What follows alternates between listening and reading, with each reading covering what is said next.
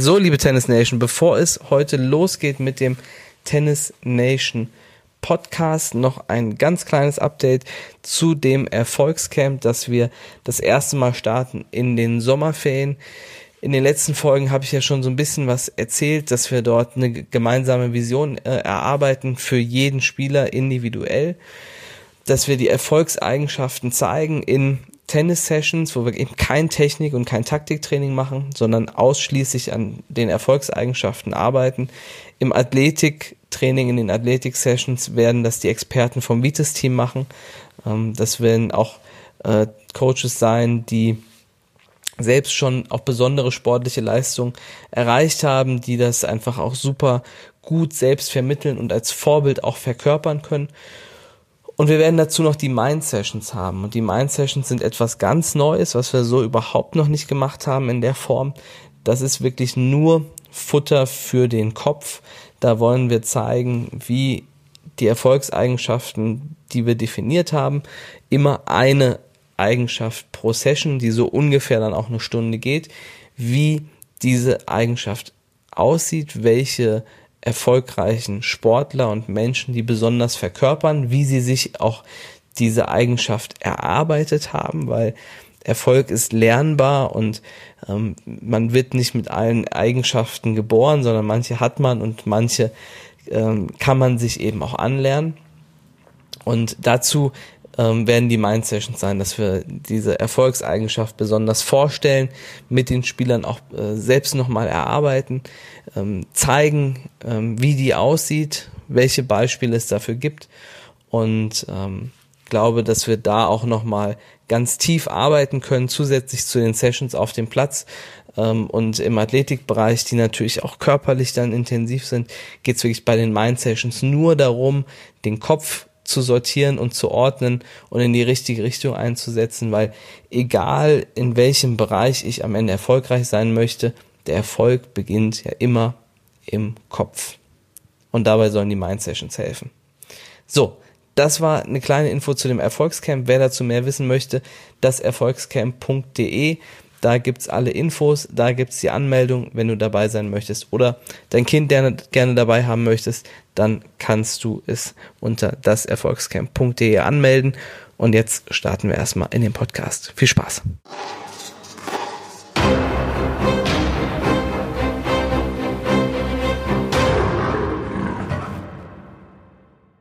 Hallo liebe Tennis Nation, das ist der Tennis Nation Podcast.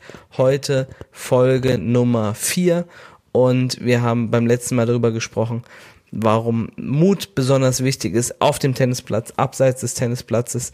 Das finde ich eine wahnsinnig wichtige Lektion, die man im Tennis lernen kann. Eine ganz wichtige Eigenschaft, die man überall braucht, in jeder Lebenslage ist, ist Mut einfach wahnsinnig wichtig, wenn man große Ziele hat und etwas Besonderes schaffen möchte.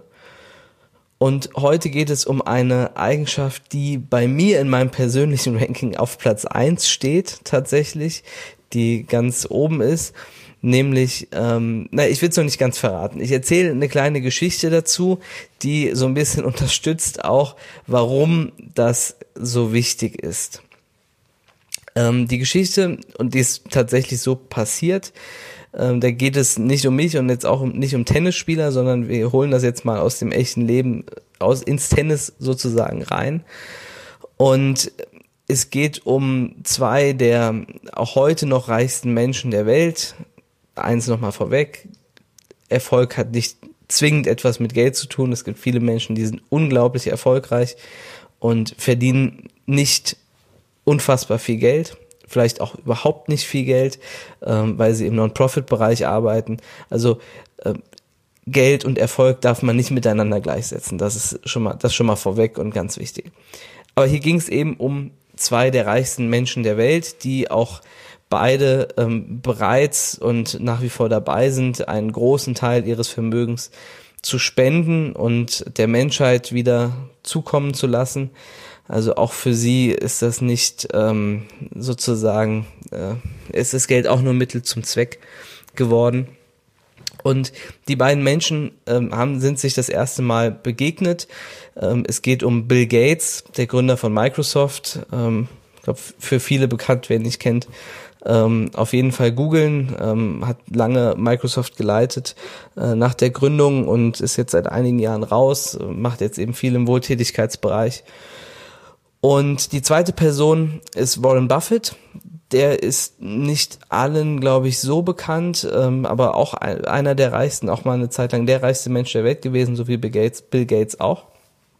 Ähm, Warren Buffett ist Investor, ähm, der mit einer Firma, ähm, Berkshire Hathaway, einer Investmentfirma, die eigentlich alle Regeln, die so im normalen Investmentbereich äh, so vorhanden sind, ähm, bricht und ähm, eine besondere, besonders langfristige Perspektive in seinen Investments ein, einnimmt und nicht irgendwie für kurze Zeit spekuliert, sondern langfristig in Firmen investiert ähm, wie gesagt, ist vielleicht jemand, der nicht ganz so bekannt ist, aber auch eine sehr, sehr spannende Person und auch sehr spannende Persönlichkeit, mit der es sich lohnt, sich auch auseinanderzusetzen. Und jemand, der auch sehr, sehr bescheiden ist, der immer noch, der wohnt immer noch in Omaha, ähm, auf, äh, in seinem Haus, das er irgendwie mal für, ähm, ich glaube, 30.000, 50.000 Dollar oder so gekauft hat vor einigen Jahrzehnten. Da wohnt er immer noch.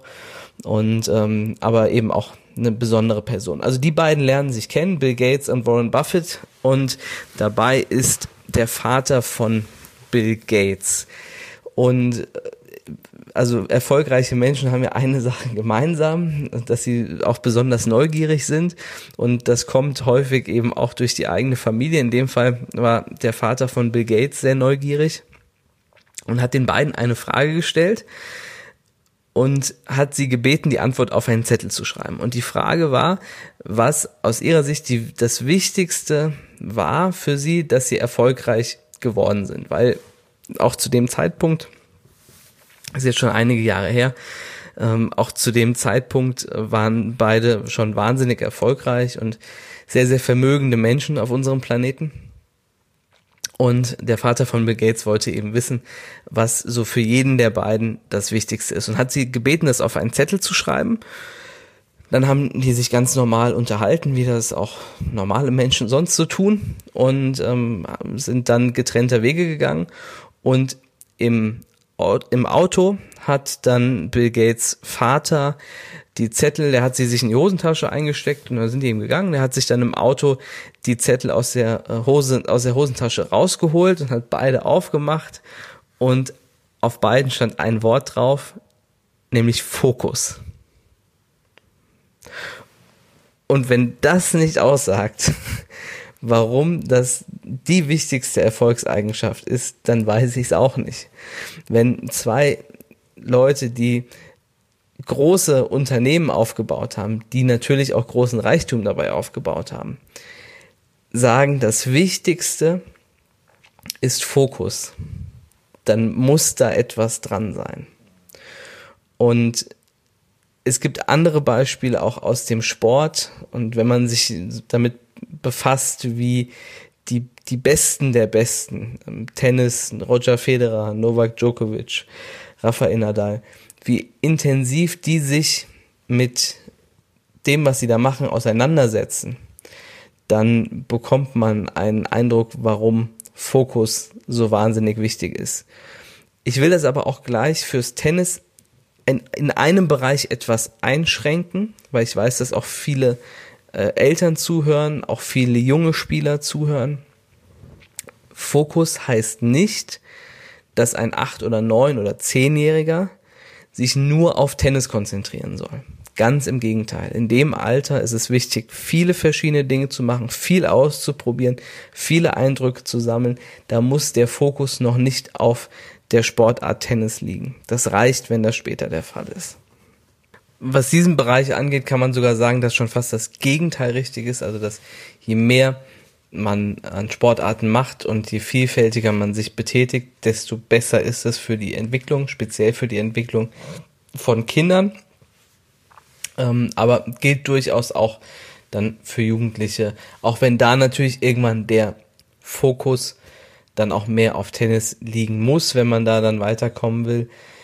Also auch Roger Federer, Rafael Nadal haben sich dann irgendwann entschieden, natürlich dann nur Tennis zu machen aber die haben eben auch sehr lange noch mehrere Sportarten ähm, betrieben und ähm, profitieren davon auch tatsächlich bis heute.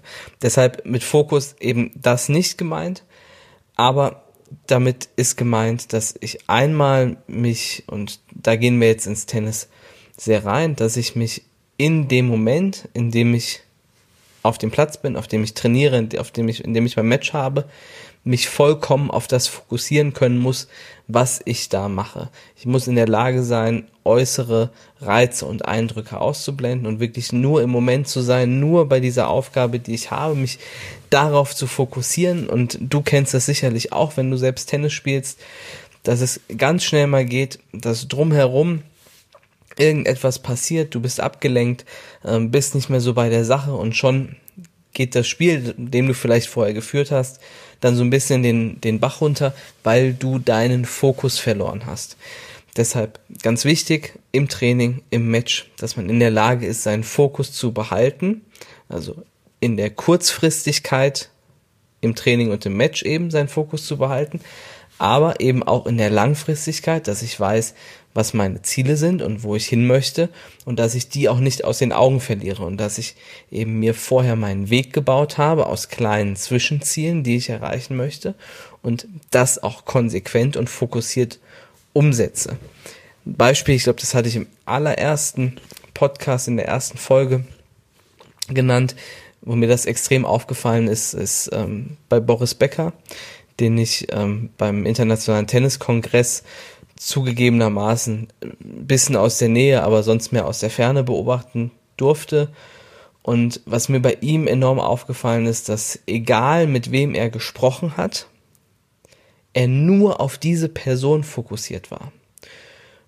Und wenn da ein Boris Becker kommt, dann kannst du dir vorstellen, der, der Saal hat ja getobt und gebebt. Also die meisten, die da in dem Saal, in der Halle waren, ähm, die, die allermeisten Tennistrainer und viele von denen haben an, angefangen, Tennis zu spielen wegen Boris Becker oder sind zum Tennis gekommen wegen Boris Becker ähm, und sind ähm, durch ihn massiv geprägt worden und da zähle ich mich auch dazu. Ähm, und dann hat man die Möglichkeit, so einer Person eine Frage zu stellen und in dem Moment konzentriert er sich nur auf dich und jemand, der ein, ein Standing hat wie Boris Becker, der äh, Dinge erreicht hat wie Boris Becker, sollte man ja meinen, der hat das gar nicht nötig, sich da jetzt irgendeinen Trainer, der äh, was weiß ich woher kommt, ähm, sich den jetzt genau anzuschauen oder jetzt der Frage genau zuzuhören, der könnte theoretisch so ein bisschen wie Franz Beckenbauer früher, könnte der auch irgendeine, irgendeine andere Antwort geben, ja, die überhaupt nicht zum Thema passt und trotzdem würden alle klatschen. Aber der Mann ist einfach unfassbar fokussiert und das hat man gesehen und diesen, diesen besonderen Blick, den er dann da hat, ähm, als ich den gesehen habe, da konnte ich mir vor meinem geistigen Auge vorstellen, wie der als Kind Tennis gespielt hat. Ja, weil das, dieser Fokus, den er da hatte in den, in den Momenten, als er den Fragen zugehört hat und sie danach dann auch beantwortet hat und er hat den Fragen auch zugehört. Diese Momente haben mir gezeigt, dass sein Grund oder eine der wichtigsten Eigenschaften, die er, die er in sich trägt, eben dieser unglaubliche Fokus ist. Und ich kann mir vorstellen, wie das ausgesehen hat, als er sich Ziele gesetzt hat, die hat dieser Mann sicherlich nicht aus den Augen verloren, verloren, auch nicht, als er eben noch ein junger Mann oder ein Kind gewesen ist. Und jeder kennt das ja, das geht auch eben so schnell, dass man vielleicht etwas äh, etwas haben möchte, sich zu etwas hinbewegen möchte und dann kommt aber irgendwie etwas von der Seite rein, gerade in der heutigen Zeit mit Social Media, ploppt irgendwas auf dem Handy auf und auf einmal ist das, was man machen wollte, eigentlich weg. Ja, ich muss zugeben, mir geht das auch häufig so. Äh, ich versuche mich da mehr und mehr zu disziplinieren, dass ich wirklich Dinge, die ich in dem Moment machen möchte, dann auch tue und ähm, Dinge, die in dem Moment vielleicht als vermeintlich dringend reinkommen, dann auch mal einen Moment warten können müssen. Aber das ist wirklich eine große Herausforderung, vor allem wenn man jemand ist, ähm, der auch Chancen wahrnimmt und sieht, weil jede, jede Chance, die man irgendwo sieht, ähm, ist eben, sieht man erstmal die großen Möglichkeiten, die daraus bestehen. Auch das geht mir persönlich so. Und man muss aber auf viele Chancen auch verzichten, um das Ziel, das man fokussiert hat und das man erreichen möchte, am Ende auch umzusetzen. Dafür muss man, kann man viele andere Dinge eben nicht machen. Ja, das bedeutet für, für jemanden, der als Jugendlicher Tennis spielt, dass man eben am Wochenende abends nicht ausgehen kann, wenn man am nächsten Tag ein Spiel hat oder ein Turnier hat oder vielleicht auch in Anführungsstrichen nur trainiert. Ja, das heißt eben, dass man bestimmte Dinge, die in dem Alter normal sind, die viele andere machen, ähm, die auch Spaß machen, dass man die eben so nicht machen kann, weil man klar fokussiert ist auf das, was man schaffen und erreichen möchte. Und das ist häufig schwierig, weil das äh, ein großer Verzicht ist, weil man viele Dinge eben nicht machen kann und aber anderen dabei zusieht, wie sie diese Sachen machen. Das beschreiben auch viele Profisportler immer wieder, die beispielsweise keinen Alkohol trinken, nicht rauchen, das auch noch nie gemacht haben. Äh, dass das dann natürlich so ein bisschen doof aussieht, wenn man dann da mal auf einer Party ist und dann Wasser trinkt und irgendwie um halb zehn dann nach Hause geht. Aber das muss man eben machen, wenn man sein Ziel, seinen Fokus hat und dann auch dieses Ziel weiter verfolgen möchte. Also Fokus da besonders wichtig. Also Fokus ist einmal wichtig, um in dem Moment gut performen zu können, sich gut weiterzuentwickeln im Training und auch im Match. Aber auch der langfristige Fokus oder mittelfristige Fokus auf meine Vision, mein Endziel und die kleinen Ziele, die ich mir gesetzt habe. Für beides ist Fokus besonders wichtig. Jetzt stellst du dir vielleicht die Frage, wie kann ich mich denn besonders gut fokussieren, wenn ich gerade auf dem Tennisplatz bin und vielleicht ein Match spiele. Und da habe ich so einen kleinen, kleinen Trick, einen kleinen Tipp für dich. Weil ähm, man hat einmal natürlich auf dem Tennisplatz das Selbstgespräch in seinem Kopf, manchmal auch außerhalb, ähm, aber meistens, meistens im Kopf ähm, dass man mit sich trägt und dass man dabei hat. Man hat äußere Einflüsse, den Gegner, Zuschauer, Eltern, Trainer, wer auch alles dann dabei ist, die man auch ausblenden können muss, um sich, um sich auf sich und seine eigene Leistung bestmöglich konzentrieren und fokussieren zu können. Und ein relativ einfacher, aber gleichzeitig sehr wirkungsvoller Trick. Vor allem, wenn das dir vielleicht häufig so geht, dass du, äh, dass, dass dein Selbstgespräch häufig negativ ist, vielleicht auch manchmal ein bisschen von Angst geprägt ist, so jetzt bloß nicht, bloß kein Doppelfehler, solche Dinge. Ähm, wenn du das kennst, dann ähm, kann dir der Tipp vielleicht dazu ein bisschen helfen.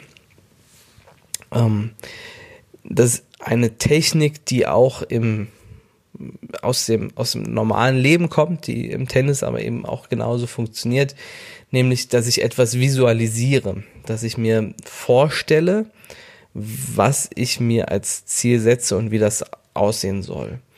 Auch das kann man mit langfristigen Zielen machen. Wenn ich jetzt gerade auf dem Tennisplatz bin, ist vielleicht nicht so gut, wie ich das äh, und ich bin in einem Match, ist vielleicht nicht so gut, wenn ich mir vorstelle, ähm, wie es aussieht, wenn ich später mal ähm, den Wimbledon-Pokal in die Höhe strecke. Das ist hilft vielleicht in dem Moment nicht, mich zu fokussieren, sondern ich muss das dann anders machen. Ähm, das heißt in dem Fall dann nicht, ist, ist dann nicht das Visualisieren, ähm, das auf dem Platz stattfinden sollte. Abseits des Platzes sehr, sehr gerne ist das super hilfreich. Aber auf dem Platz ist es eher, dass ich mir vor dem Aufschlag genau vorstelle, wohin ich den Aufschlag spielen möchte. Dass ich mir einen Punkt nehme, auf den ich den Aufschlag spielen möchte. Und dass ich mir genau vorstelle, wie der Ball meinen Schläger verlässt, wie der Ball in die Richtung dieses Punktes fliegt und am Ende da einschlägt. Am besten auch, wie sich das anfühlt am Schläger, wenn ich den Ball berühre, genau wie das Gefühl ist und wie er dann in die Richtung fliegt, in die ich ihn äh, haben möchte. Das heißt, ich stelle mir das vor, was ich gerne haben möchte, was ich mir wünsche, was mein Ziel ist und unser Hirn ist ja ein ganz unfassbares Organ. Das kann Dinge produzieren, die wir uns in unserem Kopf vorstellen. Das heißt, es wird vielleicht dann nicht immer genau der Punkt sein, den ich mir ausgesucht habe, aber der Aufschlag wird zu einer sehr hohen Wahrscheinlichkeit dahin fliegen, wo ich ihn haben möchte, ins Feld und auch in die Richtung, die ich vorher visualisiert habe. Also das ist eine super Methode, mit der ich einmal alles um mich herum ausblenden kann, mich nur auf den Moment konzentriere, das, was ich als nächstes machen möchte, was ich mir vornehme. Beim Return funktioniert das natürlich grundsätzlich genauso, auch wenn das ein Schlag ist, der natürlich äh, etwas reaktiver ist als jetzt der Aufschlag, wo ich den kompletten Ablauf im Prinzip selbst bestimme. Aber funktioniert grundsätzlich auch beim Return. Und das ist eben ein Trick, über den ich mich fokussieren kann, auf den ich äh, negative Gedanken ausblenden kann, über den ich auch äh, andere Reaktionen aus meinem Umfeld in dem Moment ausblenden kann, mich nur auf den Moment fokussiere und auf das, was ich in dem Moment machen möchte. Das Visualisieren funktioniert auch, was große Ziele angeht, also viele sehr erfolgreiche Menschen haben sich das, was sie am Ende erreichen wollten, ganz häufig selbst vorgestellt. Natürlich reicht das nicht aus. Also nur, ähm, wenn das so einfach wäre, könnte das jeder erreichen. Aber, aber es ist unfassbar wirkungsvoll, wenn ich mir das vorstelle, was ich am Ende erreichen möchte, um diesem großen Ziel und der Vision näher zu kommen. Auch da kennst du viele Beispiele von am Ende erfolgreichen Leuten, die als Kind sich das schon vorgestellt haben. Und vielleicht kennst du auch viele andere Kinder oder vielleicht ging es dir auch so, dass man groß geträumt hat, wie man im Fußballstadion irgendwann einläuft oder wie man, eben, weiß ich nicht, als Polizist oder was auch immer dieser große Traum ist, wie das genau aussieht und wie ähm, dieser Moment sich anfühlt. Und das darf dann in dem Moment natürlich nicht zu einer Befriedigung führen, so nach dem Motto, na, ich habe es mir jetzt vorgestellt und damit ist es jetzt auch schon fast passiert, sondern soll natürlich den Antrieb nochmal verstärken, ähm, weiterzukommen und sich in diese Richtung auch zu entwickeln.